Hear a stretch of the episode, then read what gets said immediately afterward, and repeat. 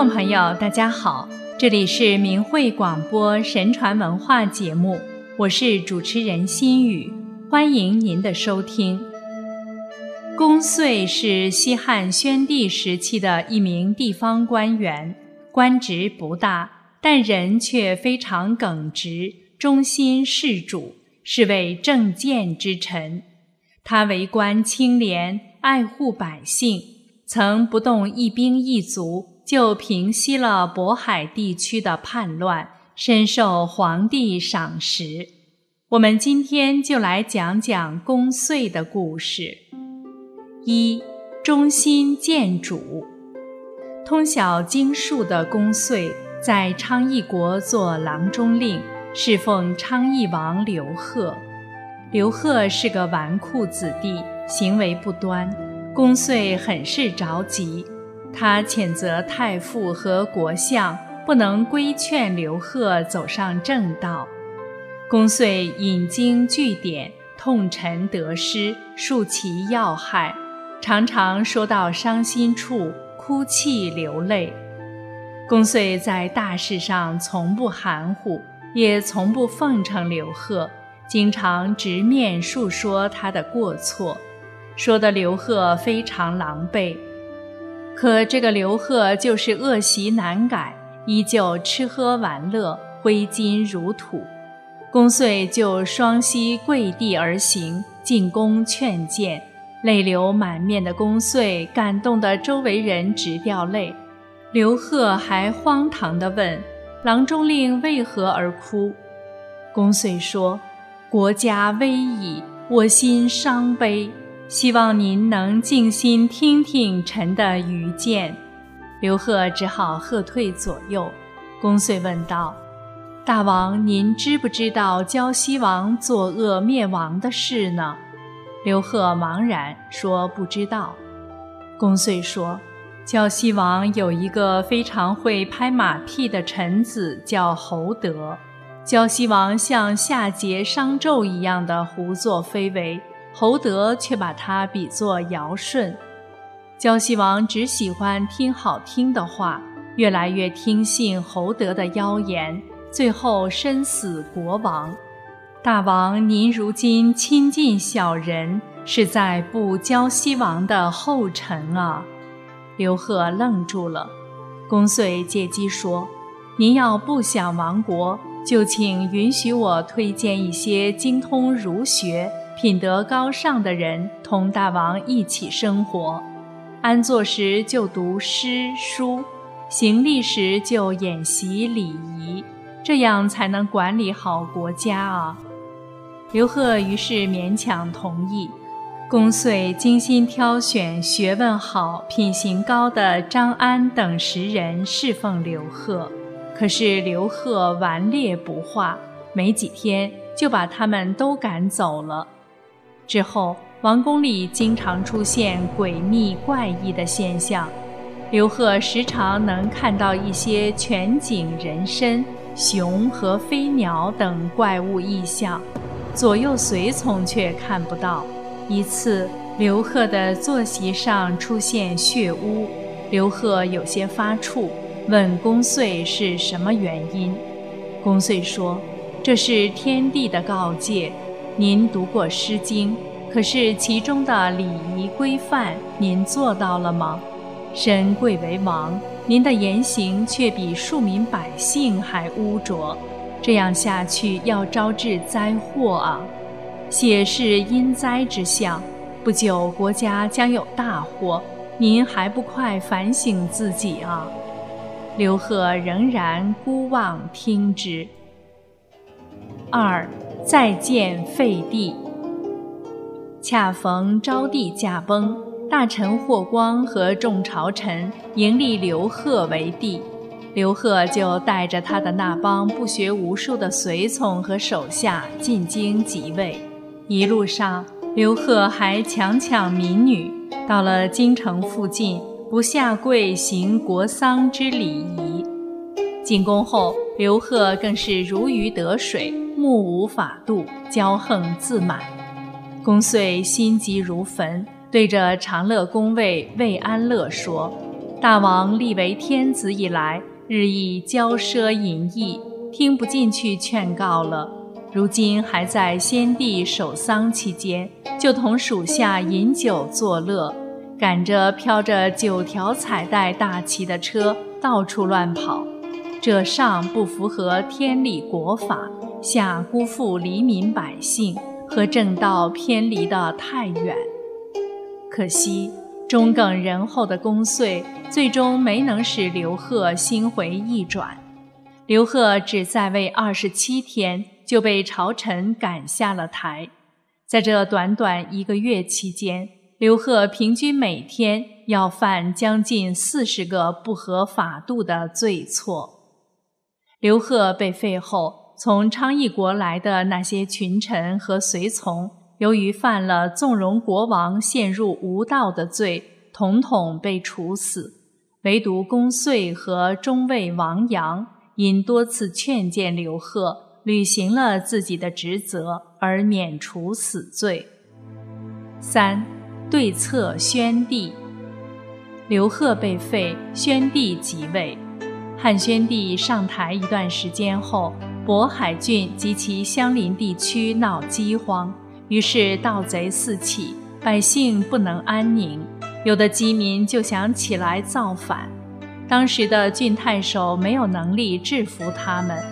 宣帝想要选一个能够平息事态的人去做渤海郡太守，丞相和御史大夫都向皇上极力推荐公遂，认为他有担当，可以临危受命。皇上就赶紧发布了任命书，让公遂去渤海郡做太守。当时公遂已年过古稀，七十多岁了，身材矮小。宣帝召见时。看到公遂的相貌，心中有些失望，感觉和众臣们推荐的那个公遂相去甚远。宣帝问公遂：“渤海郡一片慌乱，法纪废弛，民不安定，您有什么良策治理那里，而使我高枕无忧呢？”公遂不慌不忙地回答：“渤海郡地处偏远。”没有瞻慕圣上的恩惠教化，那里的百姓为饥寒所迫，地方官不知体恤救济，积怨已久，才导致陛下的子民偷盗圣朝的兵器，在池塘岸边耍弄几下，而不是他们存心叛乱啊！宣帝觉得公遂说的很有道理，龙颜喜悦。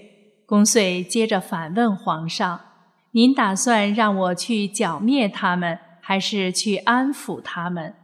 皇上说：“朕选贤良能臣前去渤海，当然是想对他们进行安抚。”公遂于是进一步说出他的施政方针：“我听说治理失去秩序的百姓，如同理顺乱绳一样，欲速则不达，只能慢慢来，才会达到目的。”我希望到任后，丞相和御史们对我的工作暂时不要按常规加以限制，允许我根据当地实际情况酌情处置。四，和平西道。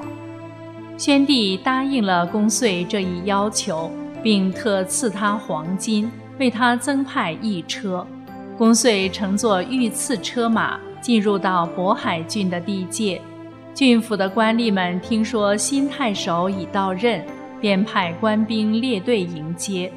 公遂见状，让他们统统都回去，随即发出公文，命令所属各县把专管追捕盗贼的官吏与岗位撤除。公遂还智慧地将良民与盗贼做了一个区分，那些手拿农具的人都是良民。官吏不得对他们问罪，而携带兵器的人才算是盗贼。接着，公遂不带任何随从，独自一人乘车来到郡府。公遂的做法得到了人们的信任，很快郡中百姓就纷纷安定下来，盗贼也停止了活动。渤海郡中还有一些结伙抢劫的人，听到公遂的教令后。便自动解散，放下了手里的兵器，而拿起了农具。这样，公遂不费一兵一卒，平息了盗抢叛乱，百姓开始安居乐业。公遂于是打开粮仓，把粮食借给平民，还选任了一些清廉的官吏安抚百姓。公遂发现。渤海地区的人好奢侈之风，不重视农田耕种，只喜欢贩卖商品。于是他以身作则，厉行节约，劝导百姓务农勤耕，叫每人都种一棵榆树、一百棵蟹、五十棵葱、一畦韭菜，每家养两头母猪、五只鸡，帮助他们建立务农的基础。发现百姓中还有持刀带剑的，公遂就劝他们卖掉剑，买耕牛；卖掉刀，买牛犊，并幽默地说：“为什么把牛和牛犊佩戴在身上？”逢春夏之际，公遂就力劝百姓都要下地耕作；逢秋冬，就督促他们收割。公遂还鼓励人们多积蓄些果实、菱角等农副产品。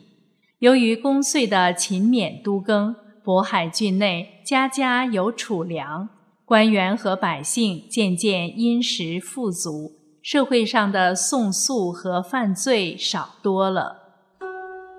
五惜才举贤。几年后，汉宣帝欲将公遂召回京城。郡守的属吏义曹王生要求同去，郡守的主要左吏公曹认为王生贪杯没有节制，不适合跟着去。公遂却不忍心拒绝，就同意让王生跟着自己去京城。到了京城后，王生每天喝得昏天黑地的，也不去看公遂。一天，公遂被皇上召见入宫。路上正赶上王生酩酊大醉，王生醉醺醺的在后面大声将公遂喊住。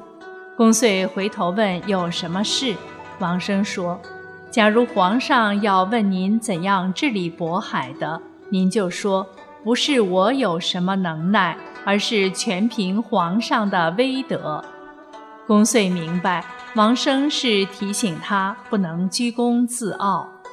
见了皇上后，皇上果然问公遂治理渤海的情况，公遂就按王生的话回了陛下。皇上非常欣赏公遂的谦卑礼让，就问：“您这样忠厚谦逊是如何做到的呢？”公遂就趁着机会奏请皇上说：“臣不贤，这都是我的义曹王生告诫我的呀。”皇上更加佩服公遂的大度与雅量，不揽属下之功，惜才举贤。因公遂年事已高，皇上体恤，就让他负责上林苑宫廷陈设，留在天子身边，管理宗庙祭祀事宜，官拜水衡都尉，命王生任水衡丞，以示对二人的褒奖与提携。